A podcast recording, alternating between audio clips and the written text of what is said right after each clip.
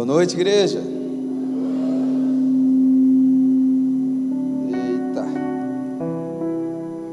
Gente, vocês estão bem? Vocês estão felizes? Eu quero poder nessa noite ministrar, compartilhar uma mensagem com vocês. É, a gente teve na semana passada o período de carnaval, né? Ah, eu entendi assim no Senhor que o Senhor tem nesses dias até estou procurando compreender de uma maneira total ainda, mas que o Senhor nesses dias ele tem falado um pouco a respeito de algumas mazelas da nossa alma, né? E aqui na origem você está muito mais acostumado a ouvir a gente ministrar sobre preparar um lugar para a presença manifesta de Deus em habitar, para a gente falar de um lugar de santidade. Mas eu tenho entendido que nesses dias, talvez, uma grande dificuldade da gente ter algo do Senhor sustentável é porque a gente é emocionalmente muito frágil ainda. Gente vai ler lá Mateus capítulo 9, no verso 17, quando vai dizer que só deita vinho novo sobre é, odre novo, né, e não sobre odre velha. O vinho ele é de responsabilidade total de Deus, mas o odre ele fala da nossa vida, ele é da nossa responsabilidade. Então muitas vezes nós não recebemos coisas de Deus porque nós estamos com uma alma totalmente volátil, vulnerável. Então eu quero hoje falar sobre um alimento que não só satisfaz é, o nosso estômago, mas de um alimento que satisfaz a nossa alma. A tal ponto que esse alimento ele, ele nos dá uma lente exata de Deus, de nós mesmos e das pessoas. E isso define como a gente vive. Abra comigo João capítulo 6. A gente vai ler bastante. Até brinquei, né? Não vou chamar o pastor Jordão para ler última vez que eu ministrei tinha bastante texto, ele veio aqui ler. Mas não vou chamar para não parecer que eu não sei ler, né? Porque eu queria chamar de novo.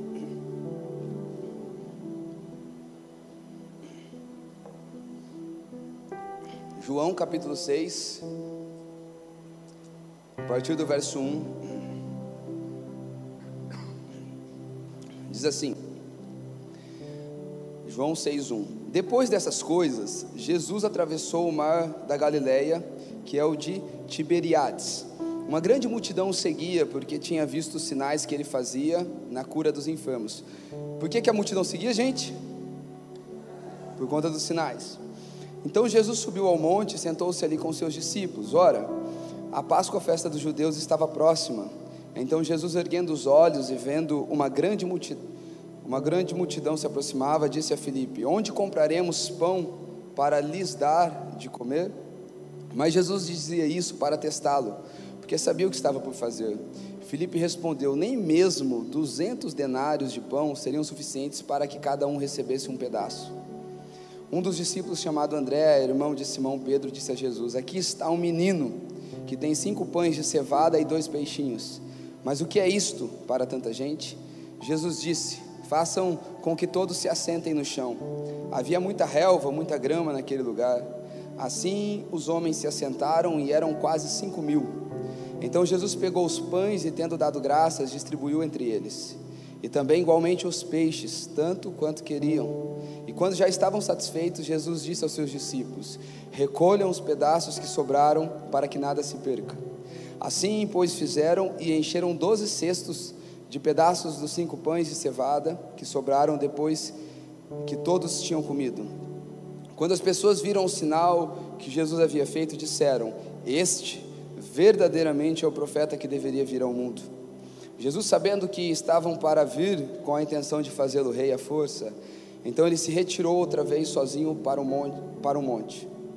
Ao fim do dia, os discípulos de Jesus desceram para o mar e, entrando num barco, passaram para o outro lado, rumo a Cafarnaum. Já estava escuro, Jesus ainda não tinha ido até onde eles estavam. O mar começava a ficar agitado porque soprava um vento forte. Os discípulos já tinham navegado uns cinco ou seis quilômetros quando viram Jesus andando sobre o mar, se aproximando-se do barco. Ficaram com medo, mas Jesus disse: Sou eu, não tenha medo. Então eles o receberam com alegria e logo o barco chegou ao seu destino.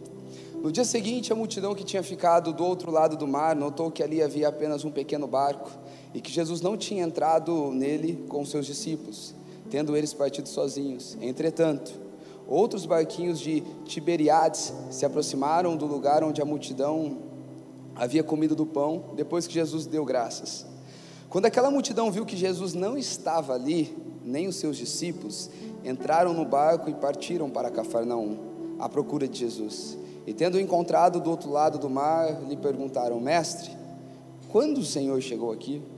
Jesus respondeu: Em verdade, em verdade lhes digo que vocês me procuram porque não porque viram os sinais, mas porque comeram os pães e ficaram satisfeitos. Presta atenção nesse versículo, que é um versículo que eu quero trabalhar durante toda a mensagem.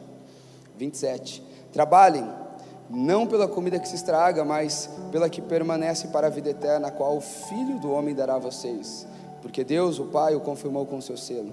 Então lhe perguntaram: Que faremos para realizar as obras de Deus? Jesus respondeu: A obra de Deus é esta, que vocês creiam que Ele me enviou. Então eles disseram: Que sinal o Senhor fará para que vejamos e creiamos no Senhor? O que o Senhor pode fazer? Nossos pais comeram o maná do deserto, como está escrito: Deu-lhes pão, deu-lhes a comer pão do céu. Jesus lhes disse: Em verdade, em verdade lhes digo, que não foi Moisés quem deu o pão do céu para vocês. Quem lhes dá o verdadeiro pão do céu é meu Pai. Porque o pão de Deus é o que desceu do céu e dá vida ao mundo. Então eles disseram: Senhor, dê-nos sempre desse pão. Jesus respondeu: Eu sou o pão da vida. Quem vem a mim jamais terá fome, quem crê em mim jamais terá sede. Vamos lá para o verso 41. Então os judeus começaram a murmurar contra ele, porque tinha dito: Eu sou o pão, do, o pão que desceu do céu. E diziam: Este não é o Jesus, filho de José?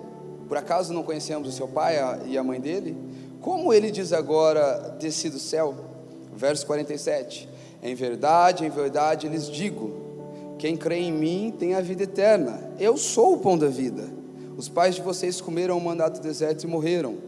Este é o pão que desce do céu para que todo o que dele comer, para que todo o que dele comer não pereça. Eu sou o pão vivo que desceu do céu. Se alguém comer deste pão viverá eternamente. E o pão que eu darei, que eu darei pela vida do mundo é a minha carne. Então os judeus começaram a discutir entre si dizendo: Como é que ele pode nos dar a sua própria carne? verso 57. Assim como o Pai que vive no céu me enviou, e igualmente eu vivo por causa do Pai, também quem de mim se alimenta viverá por mim. Este é o pão que desceu do céu, em nada semelhante àquele que os pais de vocês comeram, e mesmo assim morreram. Quem comer este pão viverá eternamente. Verso 60. Muitos dos, dos discípulos, tendo ouvido tais palavras, disseram: Duro é esse discurso, quem pode suportar? Verso 66. Diante disso, muitos dos seus discípulos o abandonaram e já não andavam mais com ele. Então Jesus perguntou aos doze: Será que vocês também não querem se retirar? Simão Pedro respondeu: Senhor, para quem iremos? O Senhor tem palavras de vida eterna e nós temos crido e conhecido que o Senhor é o Santo de Deus. Vamos orar? Pai, ah, eu quero te agradecer por tudo que o Senhor tem feito na nossa vida, quero te agradecer pelo dom da vida, Pai. Quero te agradecer porque o Senhor tem sido tão abundante aqui nessa casa, Jesus. Pai, eu oro que da mesma maneira que Pedro e os discípulos, eles comeram do pão da vida, eles se alimentaram de Jesus através das palavras daquele judeu de 33 anos que ministrava para eles. Eu oro para que nessa noite o Senhor venha nos permitir que venhamos nos fartar do banquete das Suas palavras, Pai. Nós não queremos apenas uma resposta para a nossa segunda-feira, nós não queremos apenas que o Senhor resolva as nossas causas, também queremos, Pai, mas não só isso. Nós desejamos que o Senhor nos alimente, Jesus, que o Senhor não alimente apenas o nosso desejo, o desejo do nosso ventre, mas que o Senhor alimente a nossa alma, Pai. Eu oro para que, conforme essa mensagem vai sendo ministrada, o Senhor venha curar as nossas crises de existência, Jesus. Que o Senhor venha se repousar para nós, trazendo alegria, trazendo plenitude, trazendo sentido, trazendo propósito para a nossa vida, Jesus. Esse é o meu desejo. Amém? Queridos, uh, esse texto ele vai falar de um dilema da vida cristã, né? É, eu falei que a gente ia falar bastante do verso 27, que diz: Trabalhem não pela comida que se estraga, mas pela que permanece para a vida eterna, a qual o Filho do Homem dará a vocês. porque Deus, o Pai, confirmou com seu selo. Quando Jesus diz isso, aquela multidão, até aquele momento, aquela multidão só tinha provado do pão da terra. Até aquele momento, aquela multidão só tinha provado do pão que Jesus multiplicou, só tinha provado dos sinais de Jesus, só tinha provado das bênçãos de Deus. Irmãos, ah, não tem problema nenhum provar das bênçãos de Deus, amém? A gente quer as bênçãos do Senhor, a gente quer ter, ter boa condição, a gente quer proporcionar uma vida boa para nossa família, a gente quer ver os nossos sonhos, a gente quer ser feliz, amém? Queremos ou não, gente? Não, a gente deseja felicidade, a gente deseja aquele dia que a gente acorda bem com a gente, bem com as pessoas. Então não tem problema provar das benesses de Deus. Ah, mas o que Jesus estava falando para eles é que havia muito mais do que aquele pão que aquela multidão havia provado. Havia um pão que não alimenta apenas o estômago, mas havia um pão que farta a alma. Jesus está de alguma maneira não exortando eles, dizendo que vocês só são interesseiros. Não, ele está dizendo assim: olha, o primeiro passo vocês deram, eu atraí vocês até aqui, até Cafarnaum, através do pão que eu multipliquei. Mas existe um pão Existe uma substância que alimenta a alma, que traz sentido para a existência, que traz alegria, que traz, sabe, que, que é remédio para essas crises que a gente tem e que falta tanta resposta para a gente.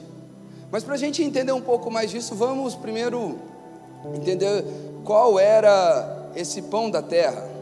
O verso 2 desse texto ele começa dizendo que Jesus ele olha para a multidão e ele percebe que a multidão, e o verso vai ser bem claro, a multidão seguia Jesus pelos sinais que ele realizava. Irmãos, ah, não tem problema a gente seguir pelos sinais. Se a gente descobrir que tem um profeta que está curando câncer em algum lugar, que alguma coisa incrível está acontecendo, faz parte. Eu vou querer ir lá ver, porque eu sei que vem do alto. João vai dizer que o homem não pode receber coisa alguma se do alto não for lhe dado. Então vem do alto. Mas a multidão estava olhando para ele por conta dos seus sinais. Em Mateus no capítulo 14, do verso 19 ao verso 25, Mateus ele vai ser até um pouquinho mais específico a respeito desse texto. Vai dizer que os discípulos olham para Jesus, Jesus ele está ensinando, e aí um olha para o outro lá, o, o que era mais de exatas, e começa a pensar assim, cara, eu acho que o mestre não está percebendo, está ficando tarde, a gente está num lugar deserto tem um monte de homem faminto que veio até esse lugar deserto. Fala para Jesus encerrar logo o sermão dele, sabe? Pede para o Hugo pregar logo que a gente está com fome. Manda esse povo sair para as aldeias aí comprando alimento. E aí Jesus ele olha para aqueles homens e diz assim: Por que, que vocês não dão de comer? É, é mais ou menos assim, gente. O culto aqui dá aquela estendida. Aí Amanda, como mulher sábia que me, me salva dos meus extremismos. Ela olha para mim e fala: Amor, vamos terminar, a galera quer jantar, amor. Você está achando que está todo mundo aí no, vendo o que você está vendo? Eu sei que está empolgadinho. Aí eu olho para Amanda: Por que, que você não faz comida para todo mundo? Era mais ou menos o dilema que eles estavam vivendo naquele momento. Gente, imagina, a gente está aqui num culto, Jesus estava pregando. A gente está num culto onde Jesus está pregando aonde tem conselho de sabedoria, mas se não bastasse conselho de sabedoria, aquela sabedoria carrega muita vida, comunica com anseios do nosso coração. E o culto vai se estendendo e você vai, sabe, se encantando, aquelas palavras, elas, elas abraçam o seu coração, a sua alma. E na hora que acaba o culto, você pensa assim, cara, e agora? Comida para as crianças. Aí de repente tem um buffet lá atrás colocado. E aí você pergunta assim, ó, foi a Cris que fez? Aí alguém, aí a Cris olha e fala, ué, foi eu não. E de repente você sabe que aquela comida ela foi preparada ali, não sei, por Deus, pelos anjos. Não, com certeza, você ia voltar para a origem sempre. Assim, a, a, até porque o que mexeu com aqueles homens, gente, não é apenas o pão. É o seguinte, o pão é bom. Mas o ser humano, ele tem um desejo por aquilo que é transcendente. Então não era simplesmente um pão. Era um pão que foi multiplicado a partir de cinco pães e dois peixinhos. Mexe com o nosso interior. Alguma coisa transcendente acontecendo. E aqui, esse era o cenário. E a Bíblia vai nos ensinar que Então eles comem. Jesus diz assim: ó, senta todo mundo, vou dar pão para todo mundo. Comeram, sobrou 12 cestos de pães. Ah, e diz que agora a multidão fica satisfeita. Só que depois que a multidão fica satisfeita, Jesus dá um jeito de. A unção do Mr. M, sabe? Some do meio deles assim, joga aquela bomba de fumaça, desaparece, se esconde. E aquela multidão que estava satisfeita, no outro dia já perdeu Jesus de vista. Porque quando a gente vai se relacionando com Jesus apenas pelo pão da terra, na hora que a gente fica um pouco satisfeito por aquilo que Ele está fazendo, a gente já perde Ele de vista. É um relacionamento que corre o risco de ser por interesse. É um relacionamento que corre o risco da gente ser muito intenso em Jesus quando a gente deseja algo dele. É um relacionamento que corre o risco, e são os extremos. Ou a gente está muito bem com Jesus porque a vida está muito ruim, e a gente deseja que Ele toque o nosso casamento, a nossa família, a nossa empresa, a gente tem medo da falência, sabe? E, e por aí vai. Ou ao mesmo tempo é quando a vida está muito boa e você pensa, meu Deus, deixa eu queimar um sacrifício aqui para Jesus, senão ele vai, ele vai destruir a minha vida. A gente tem uma mentalidade que se a gente for muito bom, a gente vai ser muito abençoado, se a gente for muito ruim, a gente vai ser amaldiçoado. Irmãos, o Deus que a gente serve, Yahvé, não é assim. Porque se fosse assim, a gente ia voltar alguns anos na história da igreja crer como eles criam ali um pouquinho antes da reforma protestante, que quem era muito bem financeiramente, quem tinha muita saúde é porque estava vivendo a vida incrível com Jesus. E se tinha algum irmãozinho passando por um luto, por uma doença, né? Eu já sei que talvez você já ouviu isso em algum lugar. Ah, irmão, você está passando por isso porque você está em pecado. Deus nos livre, irmãos, de termos essa perspectiva de que Deus é comprado pelo nosso sacrifício, pela nossa obediência, pela nossa ida no culto, pelo nosso dízimo. Jesus ele é gracioso. E isso não quer dizer que você tem carta branca para fazer tudo o que você precisa, porque na medida que a bondade dele toca o nosso coração, é uma bondade que abençoa e santifica. Amém? Porque a graça de Deus que te abençoa é a graça de Deus que transforma a sua vida. Se a graça te abençoa e não te transforma, não é graça. É até o contrário disso. Agora é interessante que no verso 26, a gente começa no verso 2, dizendo assim: E eles foram até Jesus por conta dos sinais. Só que agora no verso 26, eles se encontram com Jesus do outro lado do rio, do mar, ali em Cafarnaum. E eles perguntam: Ô Jesus, como é que o senhor chegou aqui? Tipo, vamos bater um papo aí, fazer um network aí. O senhor multiplica pão, a gente tem fome, o senhor tem boas palavras. Vamos andar junto? Aí Jesus já vem daquele jeito, né? Com a espada que corta dos dois lados. Ele vai dizer: primeiro vocês me procuraram por conta dos sinais, mas ele vai dizer: agora vocês não vieram atrás de mim por conta dos sinais. Vocês vieram atrás de mim porque vocês ficaram satisfeitos. Irmãos, aqui a gente desce mais um degrau a respeito da nossa motivação ao buscar o Senhor. Porque pode ser que a gente se chegou até Jesus para que Ele resolvesse a nossa vida. E, e, cara, todo mundo, ninguém aqui pensou, minha vida está tão boa que eu vou buscar Jesus, sabe? Tipo, Nossa, está tudo tão bom que eu vou amar Jesus. Só, só falta amar Jesus. A real é que todo mundo, em algum momento, a gente quebrou em alguma área da nossa vida. É o que vai dizer lá em Oséias, no capítulo 6. Que Ele é quem causa a ferida, mas Ele é quem cura. E depois, lá para o verso 5, 6, ele vai dizer assim: Quebrei vocês por meio dos meus profetas. Você vai ver Deus quebrando um povo a fim de que esse povo se volte para Deus, para a vida do conhecimento de Deus. Então é, é, o próprio Deus que vai fazendo isso com a gente. Tá? Às vezes a gente vai falar assim: ó, foi o diabo, né? E é, um teólogo famoso e antigo, ele vai dizer que até o cão é o cão de Deus. Como assim? Você vai lembrar Jó lá naquela roda lá, as regiões celestiais conversando, aí chega lá o tinhoso, Deus fala, tá vendo meu filho? Rapaz, mas que... Imagina se Deus apontar para onde nós, está vendo meu filho? Aí ele olha e fala, mas também, Senhor, ele tem tudo de bom. Aí Deus fala assim para o cão dele: pega. Então o diabo é o cão de Deus. E agora Jó, no final da sua jornada, claro que muito, com muito sofrimento, porque, gente, a gente ri, a gente fala, né? Mas Perdeu tanto de filho que Jó perdeu, perdeu tudo que Jó perdeu. E Jó ele vai dizer: Olha, eu já conhecia Deus porque eu era fiel, eu já conhecia, eu ouvia falar e era obediente, mas depois disso tudo, eu conheço de andar com Ele, porque às vezes tem dificuldades que elas vão dar um upgrade assim na nossa vida com Deus. Não sei se você quer essas dificuldades. Mas olha para a multidão. Eles foram atraídos pelos sinais. Depois eles foram atraídos porque eles ficaram satisfeitos com o pão da terra. Aí eu estava falando que a gente chega primeiro pelo pão, por aquilo que Deus faz. Depois a gente chega porque talvez a gente venha para o culto e a gente se sente bem, gente. É um ambiente gostoso, não é? Ambiente bom.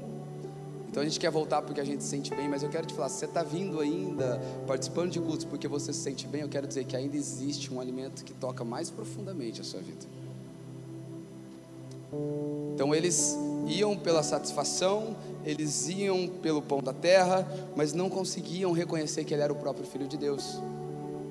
Irmãos, uh, o texto de Lucas, no capítulo 12, do verso 54 ao 56, diz assim: Quando vocês veem a nuvem subindo no oeste, Logo dizem, vai chover e assim acontece. Quando sopra um vento sul, dizem, fará calor e assim acontece. Sabem interpretar a aparência da terra e do céu, mas não conseguem discernir essa época. Irmãos, ah, o que Jesus está dizendo para eles é assim, gente, vocês se alimentam tanto do que é terreno que vocês vocês manjam, vocês têm habilidade, vocês têm ferramentas, vocês têm termômetro das coisas da terra. Vocês conseguem prever o que acontece. Mas quando o aspecto são as coisas de Deus, vocês não conseguem enxergar que o Filho de Deus está diante de vocês. Agora, qual que é o problema disso tudo? Irmãos, o, o problema disso tudo é que eles não conseguiam comer do pão do céu porque eles tinham uma perspectiva errada do Messias. Porque quando eles veem Jesus, pensa, pensa para a cabeça de um judeu. Eles olham para Jesus e veem Jesus multiplicando o pão. Aí eles vão voltar anos na sua história. Eles vão lembrar que Moisés, quando enviado por Deus, quando ele resgata o povo do Egito, no deserto ele multiplica pão. Então, para a cabeça de um judeu é basicamente assim: quando Deus enviou um libertador, que, que trouxe pão do céu, ele nos libertou de Faraó e dos egípcios. Agora a gente está vendo um homem que diz que é enviado por Deus, que está multiplicando pão para o povo. Assim como no deserto foi, foi, Deus deu pão do céu para aquele povo, agora nesse lugar deserto Deus está multiplicando pão para a gente. Simples. Se Moisés libertou a gente dos egípcios, com certeza Jesus vai libertar a gente dos romanos. Irmãos, quando nós vamos padronizando e colocando as nossas perspectivas, sabe, nós vamos nos perdendo daquilo que Deus tem para fazer. Lucas capítulo 24, verso 21. Discípulos no caminho de Emaús, eles estão conversando com o próprio Filho de Deus, Jesus. Só que eles não conseguem enxergar em Jesus o Filho de Deus. E por que não? Porque eles tinham uma perspectiva errada a respeito de Deus. Eles vão dizer assim no verso 21 do capítulo 24: Nós esperávamos que fosse Ele quem ia resgatar, redimir Israel. Então eles esperavam um Messias político. E a perspectiva errada de Deus faz a gente não desfrutar daquilo que Deus tem para hoje e para agora. Irmãos, a gente quer pôr Jesus numa caixa, e quando nós desejamos colocar Jesus em uma caixa, nós não conseguimos desfrutar da boa, perfeita e agradável vontade de Deus. Talvez você está esperando Deus fazer coisas na sua vida faz 10 anos, e você está esperando do mesmo jeito, mas Jesus, Ele está apresentando para você um caminho muito mais excelente. Só que porque você fica esperando Ele fazer de acordo com o seu padrão, você não consegue se alimentar do pão do céu. Aí você tem uma alma faminta e uma busca desenfreada pelo pão da terra, e por isso você está cansado, por isso você está frustrado, por isso você está entristecido, porque você trabalha apenas pelo pão da terra, achando que o pão da terra vai de alguma maneira gerar o efeito que só o pão do céu pode gerar na sua vida. E nós vamos passando por essas estações. Quem procura pelo pão da terra não vai, sabe, apenas pelo pão da terra não vai entender os desígnios de Deus. Jesus não veio só para resolver o nosso problema, gente. Às vezes a gente vai achando que tudo que Jesus quer fazer, sabe? Eu não sei, eu conheço alguns de vocês aqui. E dos que eu conheço, eu sei que muita gente aqui é muito sofrida. Amém? Sim ou não? Agora, pensou se a gente começar a carregar o peso assim, ó? E se? Então a gente vai pensar que, sei lá, o casamento, aquele casamento lá, ele não deu certo e agora acabou tudo. Por que, que Deus deixou meu casamento acabar? Por que, que Deus permitiu ou recolheu o meu filho? Por que, que Deus permitiu a falência?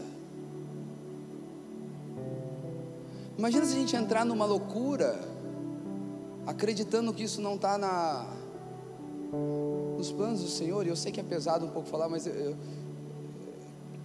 eu sou alguém que eu creio na graça irresistível, amigo. Então eu posso te afirmar que nós estamos vivendo o perfeito plano de Deus no hoje e no agora. E às vezes a gente, por achar que Deus de alguma maneira perdeu o controle da nossa vida, a gente fica, fica fazendo força para buscar pelo pão da terra.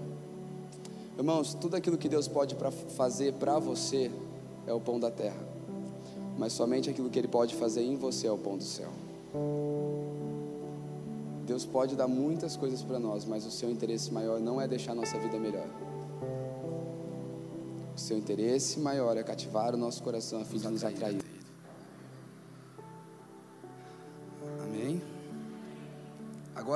Perceba uma coisa. Eles queriam fazer de Jesus o seu rei. No verso 15 vai dizer que eles olham para Jesus, eles veem Jesus multiplicando o pão. Fala, cara, pronto, achamos. Todo mundo aqui tem fome, o cara faz milagre, o cara realiza sinais. É você, Jesus. Você vai ser o nosso rei. Só que a Bíblia vai dizer que Jesus, conhecendo o coração humano, ele sabe que eles desejavam fazer Jesus rei porque Jesus tinha multiplicado os pães e eles viram os sinais de Jesus. E Jesus se retira, irmãos. Imagina que no culto, o nosso objetivo é fazer Jesus rei. Não que a gente faça dele rei, mas que a gente estabeleça um lugar, uma abertura na nossa vida, que ele seja rei sobre a nossa vida, rei sobre a nossa comunidade. E aqui, porque eles queriam fazer Jesus rei, pelo motivo errado, Jesus se retira da reunião deles. Porque eles queriam Jesus pelo pão da terra. Irmãos, a gente corre um risco de frequentar a igreja a vida inteira e tudo que a gente desejar de Jesus é que Ele realize os nossos desejos. Irmãos, a gente vive dias do mercado da fé. As pessoas fizeram o mercado da fé. As pessoas fazem campanha para te atrair num lugar que não tem nada a ver com Deus. Como se a igreja fosse um self-service do que você deseja. O que é que você quer? Jesus pode resolver a sua vida, amigo. Jesus já resolveu a sua vida dois mil anos atrás. Ali em Filipenses, Efésios, a Bíblia vai dizer que Ele já nos colocou assentados nas regiões celestiais com todas as bênçãos espirituais disponíveis para nós. Só que a gente gasta tempo lutando por aquilo que é nosso e a gente não gasta o nosso tempo, sabe, desfrutando da maior dádiva que Deus deixou para o ser humano que é o desfrute, o deleite de um Deus que é 100% puro, mas que entregou o seu filho, e através da entrega do seu filho, agora nós temos paz com Deus. Paz com Deus.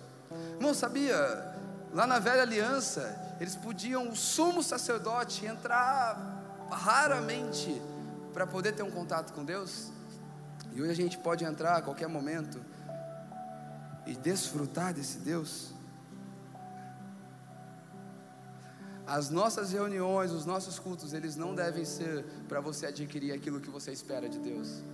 As nossas reuniões, elas devem existir para que Deus seja adorado, para que tenha um povo em torno da presença, para que o pão vivo do céu, que sacia a nossa alma, seja muito abundante entre nós. E o que Jesus estava dizendo para aqueles discípulos e para aquela multidão é: eu sou o Deus que dá o pão da terra. Eu sou o Deus que sacia o estômago. Mas essa é uma camada muito superficial para você se relacionar comigo. Existe uma camada mais profunda. Só que para essa camada mais profunda agora você precisa crer. As minhas palavras, elas precisam encontrar um lugar no seu coração. E esse é o alimento da alma que a gente procura, gente. Gente, a, a nossa geração, ela é uma geração doente. Você vai perceber que a dificuldade dos nossos dias é a ansiedade. E aí, por conta da ansiedade, a gente fica com um humor deprimido. Isso fala de uma depressão. E aí, isso vai se estendendo e a gente vai se afundando e talvez vira uma síndrome do pânico. E agora eu não quero te dizer que tudo isso é falta de Deus, irmãos, eu, porque você precisa procurar profissionais. A gente tem aqui na igreja profissionais, a gente tem um projeto aqui que chama Sua Vida Importa para você ser atendido. Mas eu quero dizer que essa busca desenfreada pelo pão da terra está adoecendo a gente. Tem muitos problemas que são de ordem de falta de Deus, sim.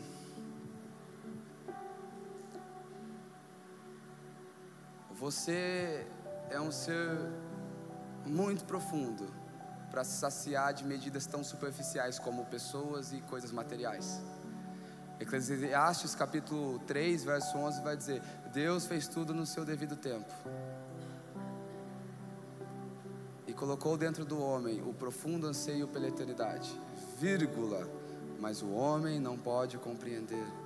Gente, eu falei aqui ontem ministrando alvo ainda, parece muito com ontem, né? Embora era outro texto que se o homem ele, vamos comigo nisso, né?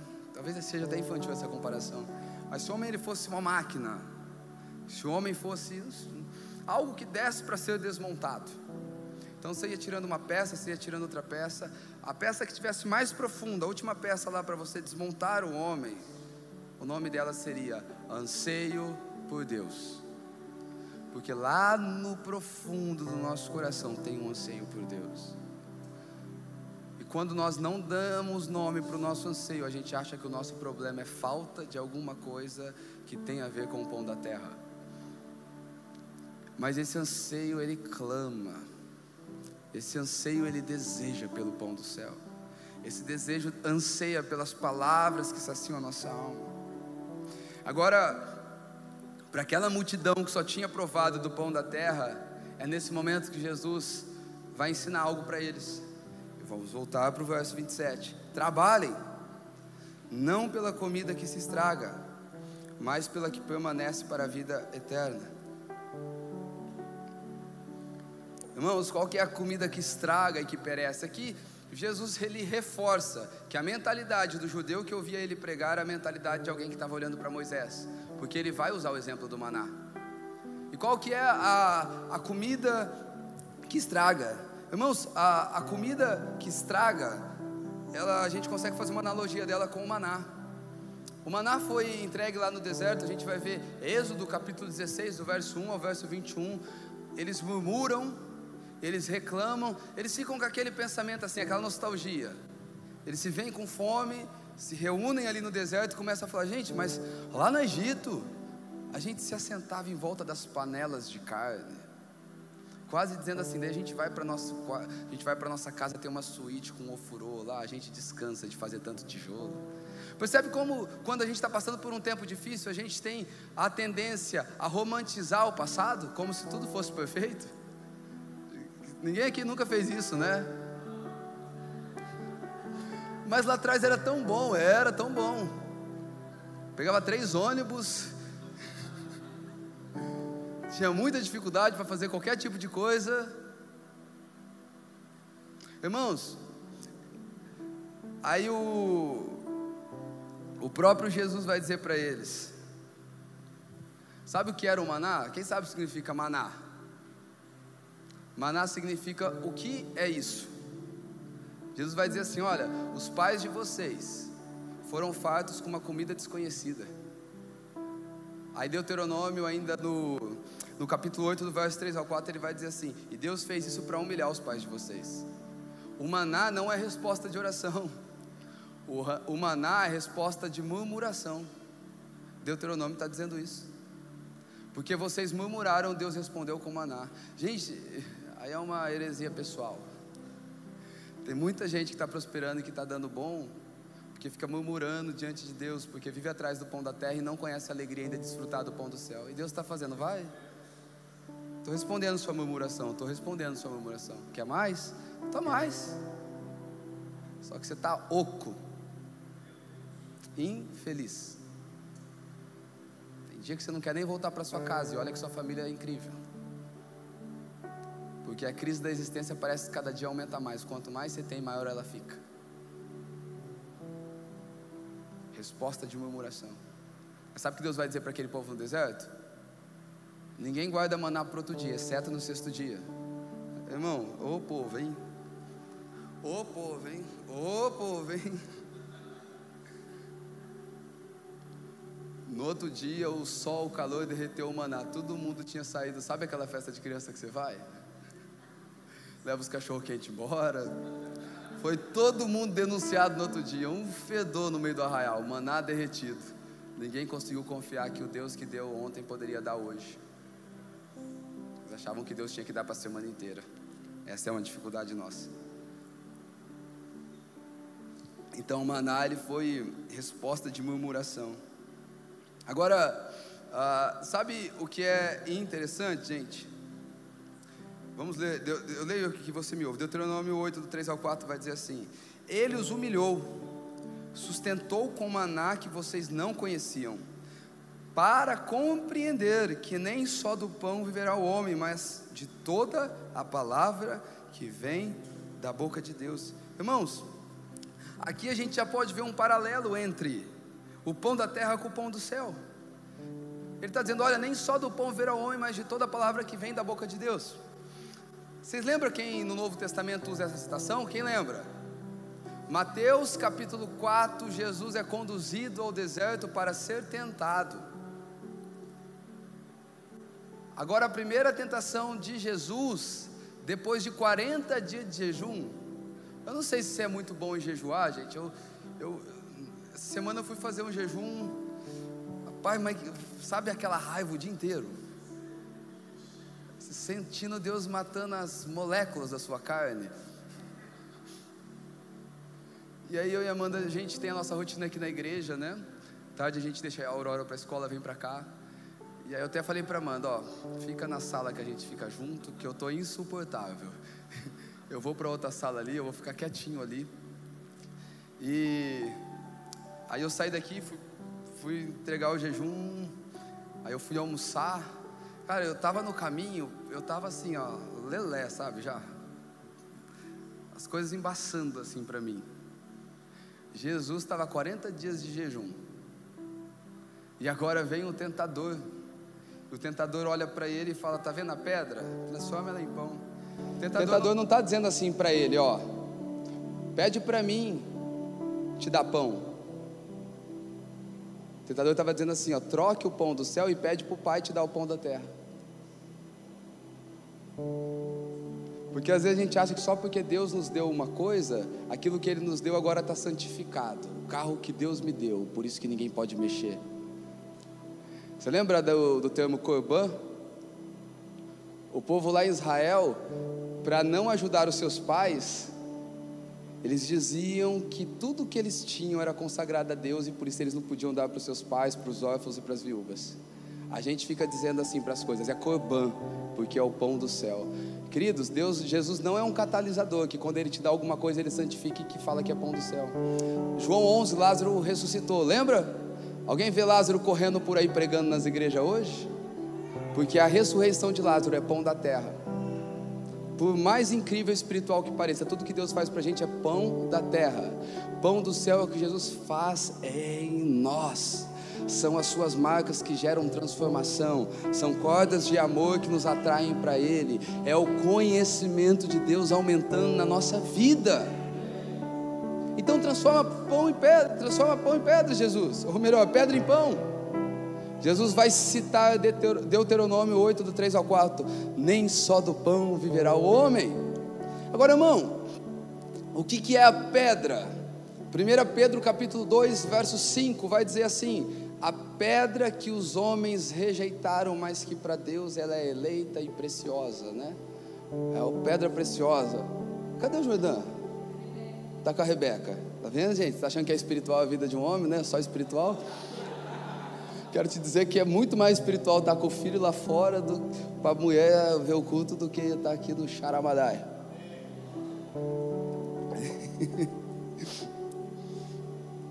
Mas pedra fala daquilo que é fundamento. Jesus, a pedra de esquina, o nosso fundamento.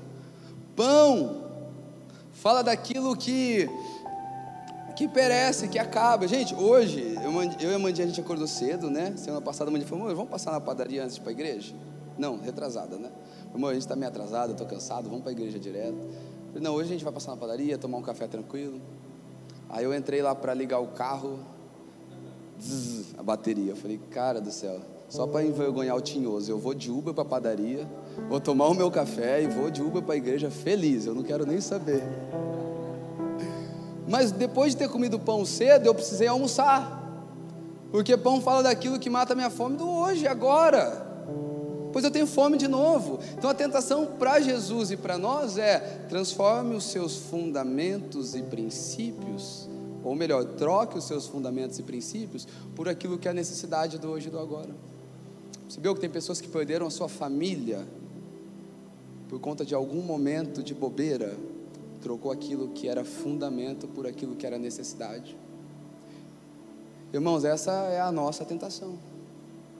E enquanto está todo mundo transformando pedra em pão, João capítulo 4, Jesus está conversando com a samaritana, os discípulos vão buscar comida, chega Jesus, está feito, achamos a comida, achamos o rango. Aí Jesus vai dizer assim: eu tenho uma comida, e a minha comida consiste em fazer a vontade do meu Pai. Enquanto está todo mundo transformando pedra em pão, Jesus está transformando pão em pedra, e essa é a razão porque ele tem os seus pés tão firmados, por isso que ele não pecou, porque ele se alimentava do pão, da sua relação com Jesus. Está fazendo sentido para você? Agora, irmãos, a, a, o sentimento de multidão, de viver atrás do pão da terra, é um sentimento imediatista. A gente sempre vai estar procurando satisfação. E quem quem vive correndo atrás daquilo que é urgente, sempre vai perder as coisas que são importantes. Porque o que nos faz correr atrás do pão da terra é que sempre tem uma urgência para a gente suprir. Fala a verdade. Por que, que a gente às vezes não consegue se jogar tanto nas palavras que Deus nos entregou? Porque a gente tem que correr atrás do pão da terra. Então, quem vive atrás de coisas urgentes, com certeza vai perder coisas importantes. A gente precisa trocar nossa profissão, gente. A gente precisa deixar de ser bombeiro que vive apagando. Faz que nem o Alisson, troca sua profissão. Vem trabalhar na igreja, receber menos e viver uma vida por Jesus. Tem que deixar de ser bombeiro, a gente precisa ser, sabe, técnicos de segurança do trabalho. Parar de ficar apagando fogo. Irmão, quer um conselho? Tudo que é urgente que está te afastando de Deus, deixa pegar fogo. Confie que o pão do céu pode suprir o pão da terra. Porque quem vive atrás do pão do céu não vai ter falta de pão da terra. É bíblico? É. Busquem o reino de Deus e a sua justiça. E as demais coisas lhes serão acrescentadas. Irmão, a casa que tem abundância de pão do céu sempre vai ter pão da terra. Tudo bem que Jesus deixa ali para os 45 do segundo tempo. Mas tem. O salmista vai dizer: Olha, fui jovem, hoje já sou velho. Nunca vi um justo mendigar o pão, nem mesmo a sua descendência. Poderia contar para você inúmeros testemunhos de coisas que eu e Amanda viveu por priorizar viver algumas vontades de Deus. A gente sempre foi um casal meio desajustado, gente. A Dineta aí, a Dineta deve ter sofrido bastante, né? Cadê a Dineta aí? Tá lá fora. Bom, aí eu posso falar. Tô brincando. Eu imagino as condições que eu e Amanda começou se a Aurora tivesse começado. Eu ia ter que morder a língua e falar: "Tá bom, Jesus". Mas eu posso dizer uma coisa para vocês: priorizar pelo pão da, pelo pão do céu, amigos. Priorizar pelas coisas da eternidade sempre vai suprir a nossa mesa. Agora, qual que é a, a diferença do pão da terra para o pão do céu?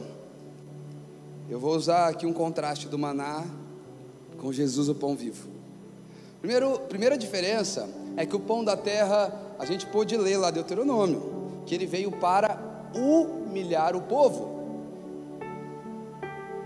E, gente, como a busca pelo pão da terra nos humilha? Viu quantos pais de família perderam a infância inteira dos seus filhos porque viveram atrás de dinheiro? Humilhante. Agora, se o pão da terra e a busca pelo pão da terra nos humilha, Filipenses capítulo 2, verso 8 vai dizer que o pão do céu se humilhou por obediência, se entregou e nos deu a vida eterna.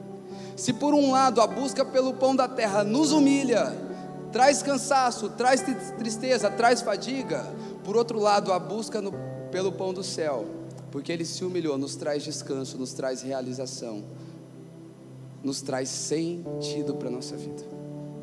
A segunda diferença que eu vejo sobre a busca pelo pão do céu e pelo pão da terra é que aqueles que comeram do maná, eles morreram, mas aqueles que se alimentam de Jesus, eles vão viver uma vida eterna. Gente, há uma certeza para nós, por mais que ela é bem triste, a gente vai morrer.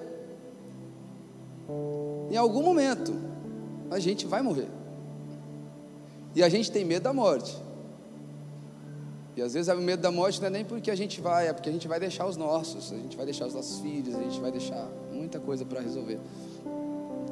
Mas quando a gente vai se alimentando de Jesus, até esse medo da morte vai embora. Quem sabe um dia Deus nos deu o privilégio de, assim como Paulo.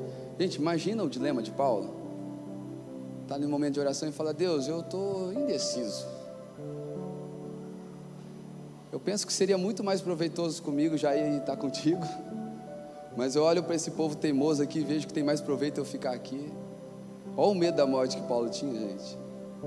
Porque a consciência de vida eterna, ela habita na vida de alguém que está se alimentando do pão do céu. É eternidade, irmão. A morte não é o fim, a morte é o começo para nós. Cremos nisso. Em terceiro e por último aqui, é que o primeiro maná, ele alimenta o estômago. Jesus ele alimenta o nosso homem interior. Gente, quem nos dera Jesus hoje falasse assim no nosso coração: Ó, segunda-feira eu estou indo morar lá na sua casa e eu vou trazer de companhia comigo a alegria e a satisfação. Para para pensar nisso. Você pensar que você não vai acordar segunda-feira com aquela tristeza porque você vive uma vida que você odeia para trazer o pão da terra para sua casa. Irmãos, Jesus ele é o único que traz sentido para a gente. E quando Jesus está exortando aquele povo e para os discípulos aquela palavra era dura, ele não estava olhando para aquele povo com prazer de bater no povo estava convidando aquele povo para uma realidade onde ele queria fazer aquele povo um povo completo. Nós nascemos para o conhecimento de Deus. Nós nascemos para conhecê-lo. Nós nascemos para desfrutar da relação com Jesus. Sabe, nós precisamos de um, de um estralo assim, cara. A gente precisa parar de ser crentinho, a gente precisa parar de ser evangélico. Evangélico praticante que vai de domingo na igreja. A gente precisa mergulhar numa vida de conhecimento pessoal de Deus. Porque o que você está recebendo aqui de mim pode ser que seja até o pão da terra, uma porção de conhecimento. Só que pode ser que essa porção de conhecimento te leve para o seu quarto, lá no seu quarto você consiga receber o pão do céu. O pão do céu não é aquilo que eu aprendo, o pão do céu é aquilo que me toca, me marca, me alimenta. Faz eu me sentir um pouquinho mais vivo. E quando ele vai dizer trabalhem, é, ele vai usar uma palavra grega que é ergadzomai, e com certeza não é assim que se pronuncia. Ele vai dizer assim: ó, trabalhem, essa palavra significa estejam ocupados, ocupação, ser engajado, esforçar, ser ativo, cultivar. Ele está dizendo, gente, gastem a energia de vocês por aquilo que é eterno. Irmãos, você sabia que o tempo, o tempo, Deus ele é eterno, mas ele nos inseriu no cronos, no tempo. Então nosso dia tem 24 horas. A gente infelizmente envelhece, né? A gente fica com cabelo branco igual o Ricardo. Desculpa, Rick. o Rick é jovem, gente. Mas eu vou falar aqui para vocês em defesa do Rick. Tem cabelo branco, mas tem uma energia que tem gente de 20 que não tem. Pronto, falei.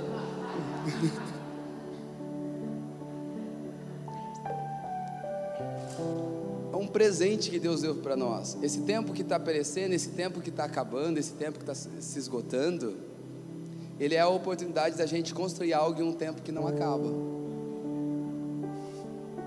em um tempo que não se esgota. Só que quanto mais a gente corre atrás do pão da terra, mais a gente perde de construir num plano de eternidade.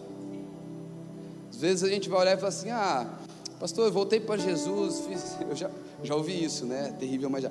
Pastor, eu fui para fora, fiz tudo que eu tinha vontade, agora estou aqui, voltei para Jesus. Cara, que bom, a parábola lá em Lucas, acho que é capítulo 15, vai nos ensinar que tem festa na casa. O pai mata um bezerro, o pai. Vixe, até os irmãos que já estavam na igreja ficam com ciúmes do irmão que volta com o primeiro amor. Sabe qual que é a dificuldade? É que durante todo o tempo que você esteve fora, você não desfrutou da relação do pai. Lembra aquela parábola do, do patrão que contrata um trabalhador de manhã, outro ali na hora do almoço e um à tarde? Ó, duzentão aqui, ó, para cada um de vocês. Aí o que estava de manhã, chega na hora do pagamento, ele pensa assim, para mim é 200, o que chegou à tarde, o que? Setentinho ali? Mais ou menos esses 30%. Aí ele vê o cara recebendo duzentão. Ele. Se para ele é 200, para mim é 600. Sabe que aquele trabalhador não conseguiu enxergar? Que a grande virtude dele é que durante o dia todo ele esteve na presença daquele patrão que o contratou. Um minuto sem ele, meus irmãos, custa muito. A gente vai olhar para o salmista e dizer: Olha, mais vale um dia nas portas da sua casa do que mil dias na tenda da perversidade ou em qualquer outro lugar, mas vale um dia nos seus átrios.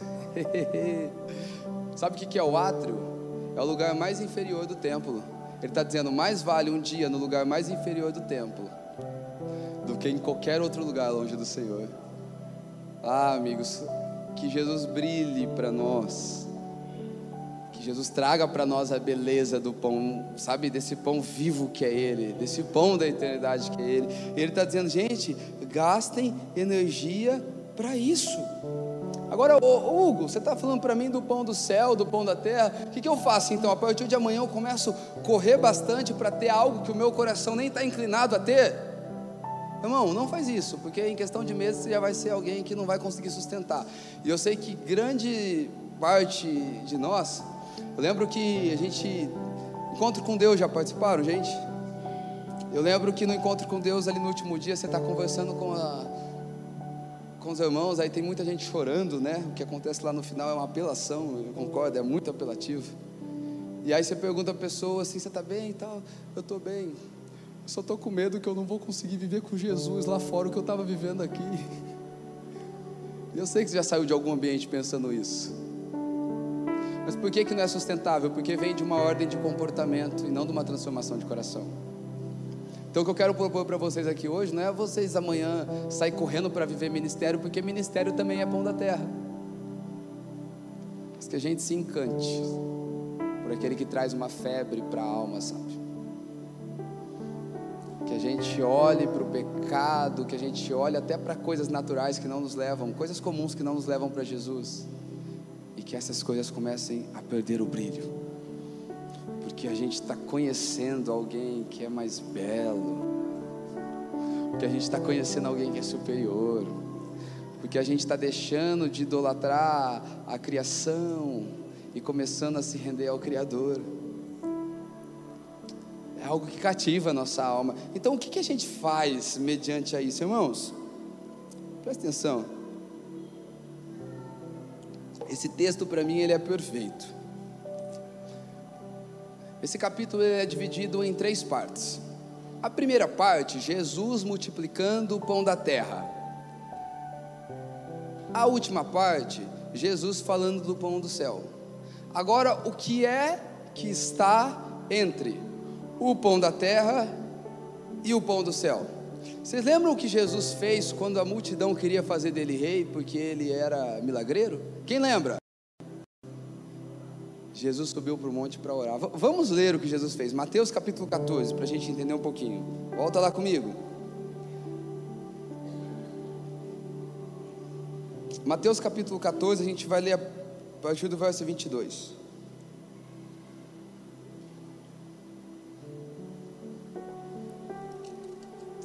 Diz assim: Logo a seguir, Jesus fez, que, fez com que os seus discípulos entrassem no barco e fossem adiante dele para o outro lado. Enquanto ele despedia as multidões, ele foi para o outro lado enquanto ele despedia as multidões. E tendo despedido as multidões, ele subiu ao monte, a fim de orar sozinho. Ao cair da tarde, lá estava ele, só. Entretanto, o barco já estava longe, a uma boa distância da terra, açoitado pelas ondas, porque o vento era contrário. De madrugada, Jesus foi até onde eles estavam, andando sobre o mar. Os discípulos, porém, vendo ele andar sobre o mar, ficaram apavorados e disseram: É um fantasma. E tomados de medo, gritaram, mas Jesus imediatamente lhes disse: Coragem, sou eu, não tenha medo. Então Pedro disse: Se é o Senhor mesmo, mande que eu vá até aí andando sobre as águas. Jesus disse: Venha. E Pedro, descendo do barco, andou sobre as águas e foi até Jesus. Reparando, porém, na força do vento e tendo medo, começando a afundar, gritou: Salve-me, Senhor! E prontamente Jesus estendeu a mão e o segurou e disse: Homem de pequena fé, por que você duvidou? Subindo ambos para o barco, o vento cessou e os que estavam no barco adoraram, dizendo: Verdadeiramente o Senhor é o Filho de Deus. Irmãos, olha só, como nós fazemos para transicionar de um povo que ama e idolatra o pão da terra para se tornar um povo que tem apreço pelo pão do céu. O que estava entre o pão da terra e o pão do céu é o que Jesus faz no meio desse caminho. Gente, pensa. Jesus alimentou todo aquele povo pregando. Irmão, o culto deu certo. Sabe o que eu tenho vontade de fazer quando o culto dá certo? Chegar em casa e pôr o Netflix e ficar assistindo. É. Ficar de boa, desfrutando, sabe? Tipo o sétimo dia de Deus e a obra estava concluída e ele descansou. Jesus foi para o monte para orar. Sabe o que vai fazer você ter apreço pelo pão do céu? Se você começar a cultivar um relacionamento para com Deus. No meio de tudo aquele tropelo, Jesus foi regar a sua relação com Jesus. A gente só vai aprender a amar o pão do céu quando a gente cultivar um relacionamento com aquele que é dono do céu, da terra e debaixo da terra. Você vai perceber uma coisa: sabe aquelas águas, aquele mar bravo? Eu queria propor para você que ele representa a nossa alma. Por que, que a gente não consegue amar o pão do céu e a gente vive atrás do pão da terra? Porque a nossa alma é barulhenta, meu amigo. Porque o vento é contrário. Porque o nosso barco não para, a gente está sendo jogado de um lado para o outro. A gente sai do culto acreditando que Jesus é suficiente, mas lá para quarta, quinta-feira a gente tem um boleto para pagar e a gente está negociando algum tipo de princípio, porque ele já não é mais suficiente na vida prática. Porque a alma grita, porque a alma chora. Agora é interessante ver que Jesus ele não se relaciona com o mar da mesmo jeito que os discípulos. Jesus agora ele vem andando sobre as águas. Eita Jesus! Por que é que Jesus vem andando sobre as águas? É porque enquanto estava todo mundo embriagado com o sucesso do ministério de Jesus, ele foi orar. E por se relacionar com o Pai, ele não estava se relacionando com a sua alma. Ele estava assim como o salmista dizendo: Alma minha, se submeta ao Senhor. E por que se submeta ao Senhor? Porque eu sou um rei sobre Israel. Israel está muito bom. Eu sou o Davizinho de Deus. Então, alma, se aquieta aí, deixa a fama para lá, submeta ao Senhor. Porque você não é conhecido nos céus como o Rei poderoso. Você é conhecido como homem minha submeta ao Senhor. Quando nós temos uma vida de constante conhecimento de Deus, nós vamos aos poucos dando um amor pelo pão do céu, gente. Agora, por que que Pedro, ele vai andando até Jesus, ele cai? Por quê? Isso fala de mim, de você. Pedro ele olha para uma referência, carne, Jesus carne. E muitas vezes a gente consegue andar um pouco na caminhada cristã, porque Deus está fazendo alguma coisa que a gente quer. Ah, Deus é bom no ano de 2023. Ah, Ele fez a gente, sabe, a igreja cresceu, nossa vida melhorou um pouco.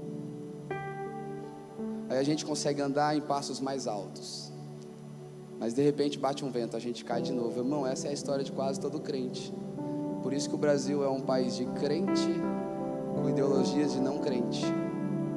Que a gente não tem uma cultura tão forte a ponto de influenciar. Porque a gente ainda vive andando de acordo com referências materiais, de acordo com referências carnais, de acordo com referências de buscas pelo pão da terra. Você acha mesmo? Jesus olha para Pedro e fala: Pedro, homem de pequena fé. Cara, eu, eu ia olhar assim e falar assim: mano, se Pedro tem pequena fé, quem dera aqueles caras que ficou no barco com muito medo. Mas o que Jesus estava dizendo para Pedro: Pedro, você só andou até mim não é porque você estava orando e se relacionando comigo, você só andou até mim porque você queria viver uma experiência de andar sobre as águas, pão da terra também. Por mais que o pão da terra te levava até mim, pão da terra, então você não está tendo fé. Você só está tendo esforço para conquistar pão da terra. Você quis andar pelo seu esforço, mas quem anda pelo seu esforço está cansado. E quem está cansado, uma hora naufraga. E talvez eu estou falando hoje com muita gente cansada aqui nessa noite, que não consegue se deleitar no Senhor. Está feliz ainda?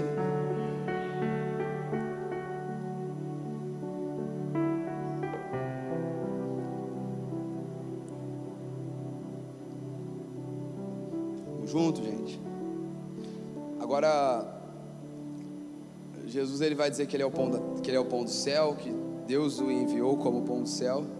E gente, aquele povo começa a ficar maluco. Mas peraí, não é o filho do Zé, é o filho da Maria. A gente conhece o pai e a mãe dele. Como ele está dizendo que ele é o enviado de Deus? Ah, Jesus, o discurso está pesado. Jesus não discorda dele, gente. Jesus ele olha ali para os seus discípulos e fala assim: É, gente. Sabe quando você está numa festa ou num lugar, você está morrendo de vontade de ir embora, mas você não quer ser aquele que vai primeiro para não estragar o rolê? Já, já, alguém já passou por isso? Aí o primeiro vai embora, você fala: Ufa, não foi eu. Vamos embora, vai a turma toda assim, ó. Jesus deu toda a deixa para que aqueles homens fossem embora. Mas na verdade eu acredito que Deus deu uma, uma oportunidade para Pedro e para os discípulos de uma autorreflexão e de uma verbalização de algo tão importante e essencial para nós hoje. Acho que Pedro ele olha para Jesus e ele pensa assim, cara, de fato, eu acho que eu estou entrando num barco furado aqui com esse homem. As coisas que ele fala. Nosso ministério vai acabar aqui, tá todo mundo indo embora. Ó, a igreja, a igreja tem gente indo embora, gente, vai ficar ruim. Mas aí Pedro ele começa a pensar assim: na noite que eu tive minha maior pesca, eu voltei para casa e eu estava triste ainda. Ah, mas no dia que eu comprei aquela rede com a última tecnologia, eu ainda não me sentia tão bem. Ah, mas no dia que eu casei, foi bom. Mas descobri com os anos que se eu não fosse alguém pleno, eu não ia encontrar satisfação dentro do meu casamento, não. Mas agora eu perdi tudo. Deixei minha esposa lá cuidando da minha sogra. Ah, não, Jesus curou a sogra de Pedro, né? Tava bem então as duas. tem quase nada. Mas ei, Jesus, parece que tem algo em você que que sacia tanto o meu interior. Parece que tem algo em você, Jesus, que traz respostas que eu mesmo não sei nem muito explicar, mas são respostas que curam, que trazem deleite. E Pedro está olhando, olha, a palavra dói, mas ao mesmo tempo que ela dói, ela traz, eu não sei, é uma alegria. Aí Pedro ele olha para Jesus e fala: Jesus. Para Pedro falar para quem iremos, pode ter certeza que Pedro pensou em alguns planos de ir embora, gente. Pedro pensou, Pedro falou: Eu pensei bastante aqui, mas Gamaliel ensina, tem sabedoria, mas falta óleo para ele. Eu vou olhar para os místicos aqui, eles curam, mas não tem palavra nenhuma. Ah, não, Jesus, para quem nós vamos? Se as Suas palavras cativaram o meu coração com tanto amor, para quem nós iremos se só no Senhor o anseio pela eternidade encontra resposta? ah, gente, meu desejo para nós é que nós, sabe, que a gente não venha precisar ficar fazendo de ferramentas humanas, sabe, para tentar ter um pouco mais de gente dentro da igreja, mas que o Cristo seja bem apresentado a tal modo que ele se torne cada dia mais irresistível. Cristo, Cristo, apenas Cristo. O Evangelho é Cristo e mais nada. Não é Cristo e uma família melhor, não é Cristo e uma vida melhor, não é Cristo e um pouquinho de prosperidade. É Cristo e mais nada. Se a gente for uma comunidade que a gente conseguir amar Jesus dessa maneira, amigos, eu não sei se a gente vai ter muita coisa, mas a gente vai semear no campo mais importante que é o campo da eternidade. Eu e Amanda, a gente vive com as nossas crises, e não é a Cristina e a Cristiane. ruim essa, né? É para fazer jus à minha fama de piada ruim. Cara, de verdade, eu, eu, louvo muito a Deus. Às vezes eu falo dos perrengues aqui da Amanda, né? Ah, Amanda falou isso, Amanda não fez aquilo. Mas eu louvo muito a Deus pela vida da Amanda. Porque a Amanda toda hora tá me pondo no lugar, sabe? Às vezes eu tô um pouquinho empolgado, ela, amor, a gente não nasceu para isso. Ah, amor, que saudade quando a origem era menorzinha. Ah, né? Eu sei que trabalhava de Uber, né?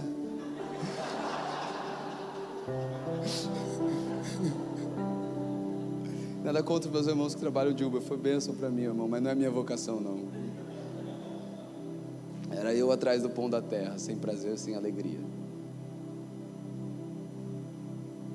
Mas fica me pondo toda hora no lugar.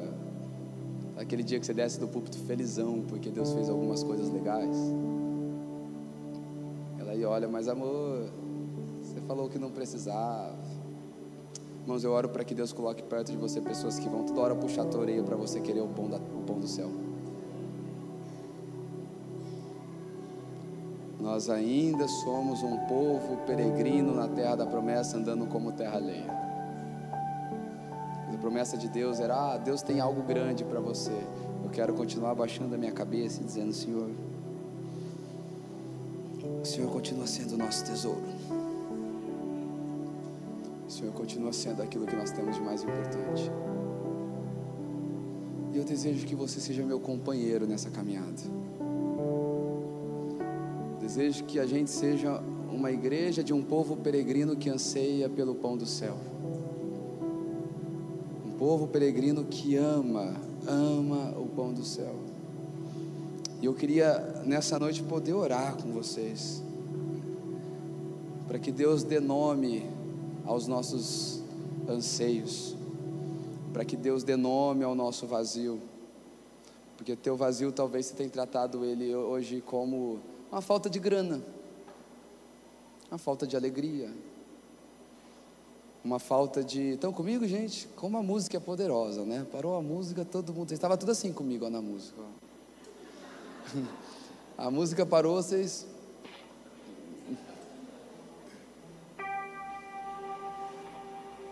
mas que Deus dê nome ao nosso anseio. Nossa falta, irmão, não é falta de grana, embora crente sofre com falta de grana. Não é falta de. Você não precisa de uma namorada, gente. Eu gosto de pegar o pé de solteiro, né?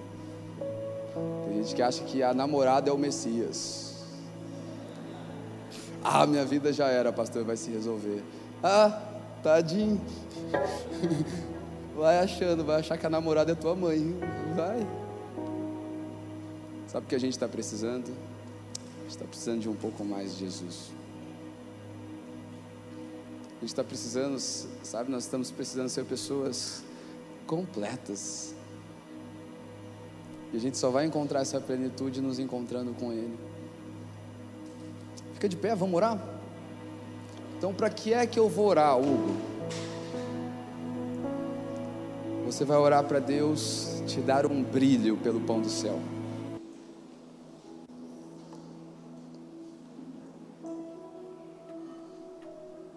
Você vai orar para Deus curar essa alma faminta. E Provérbios vai dizer que os olhos, que os olhos do, do, dos homens, eles nunca se satisfazem. Você vai orar para Deus te curar dessa alma que está procurando, vagando pela terra, tentando encontrar resposta. Você vai orar para Deus te dar um brilho, sabe? Aquele brilho que a nossa vida é mudada por completo. Assim como Isaías ao se encontrar com o Senhor, assim como Paulo, Saulo ao se encontrar com o Senhor. Pensa nesse momento, Pedro, Pedro olhando para Jesus e pensando assim: o pau vai quebrar, velho. Eu não vou ter mais o controle da minha vida. Minha vida está à deriva mas ao mesmo tempo ele, vai, ele começa a fazer aquele saldo, aquela conta. Minha vida está à deriva, eu estou deixando tudo para trás, mas ao mesmo tempo é a vida que está me proporcionando a paz, a alegria e a plenitude que eu nunca tive na busca pelo pão da terra. Espírito Santo, eu oro nesse momento para que o Senhor paire sobre nós para que o Senhor venha sobre o nosso coração, sarando a doença do nosso coração. Eu oro para que nesse momento, Espírito Santo, o Senhor venha nos conduzir até as suas recâmaras reais, que o Senhor venha nos colocar diante de um banquete, um banquete farto. O alimento que nós queremos nesta noite é Jesus. Nós não queremos colocar as nossas petições, não, não é noite disso. Nós não queremos colocar as nossas mazelas. Tudo o que nós queremos é Jesus, mais nada. Nós queremos ter a confiança de que nós não servimos a um patrão, nós servimos a um Pai. Nós queremos ter a confiança que o amanhã nas Suas mãos é o lugar mais seguro que o nosso amanhã pode se repousar. Eu oro para que o Senhor traga uma leveza para nossa alma, Pai. Traga descanso para os cansados. Traga alegria para os oprimidos. Nos faça nesse momento, Pai, desfrutar de uma paz. Nos faça nesse momento desfrutar de uma fé e de uma confiança que faz muito tempo que a gente não desfruta, ou talvez a gente nunca desfrutou. Nos dê um tira-gosto daquilo que o Evangelho proporciona para os seus filhos traga sobre nós, Pai. Eu oro por aqueles que nesse momento se encontram em um quadro de depressão, de síndrome do pânico, por aqueles que não estão conseguindo descansar por conta da ansiedade. Eu oro para que o Senhor, o supremo pastor da nossa alma, nos leve nesse momento a pastos verdes, a lugares tranquilos. Dê descanso para nossa alma, Jesus. Dê descanso para nossa alma assim como está escrito lá no livro de Mateus, eu acho que é 14: Não se turbe o vosso coração, crede em Deus e também em mim. Na casa de meu pai há muitas moradas, há um lugar preparado para nós. E sabe o que Jesus disse? Que Ele não nos deixaria órfãos, mas que Ele enviaria o Consolador, o Espírito da Verdade que nos guiaria em toda a verdade. Eu oro, Espírito da verdade, nos guie em toda a verdade. Tire de nós toda a desconfiança do amanhã. Coloque fé. Jesus, apresente a sua beleza. Nós desejamos te contemplar a fim de que a nossa maior ambição seja, se torne o pão do céu. Queremos fartar a nossa cansada alma do pão do descanso, daquilo que lá em Provérbios vai dizer que aquele que for fiel até o fim, o Senhor daria para ele comer do maná escondido. Nós queremos do seu maná, Jesus, o maná escondido, o mistério que esteve oculto por séculos, mas agora aprove a Deus, naquele judeu de 30 anos, revelar a beleza de Deus. Em Cristo nós temos o Pai, em Cristo estão todos os tesouros de Deus ocultos em Cristo. Deus, venha nos inserir em uma jornada de descobrir, de tirar o véu para conhecer os tesouros que estão em Cristo Jesus. O Senhor é a nossa ambição, Jesus. O Senhor é que sacia a alma sedenta do homem. Vem sobre nós. Espírito Santo, tenha liberdade no nosso meio.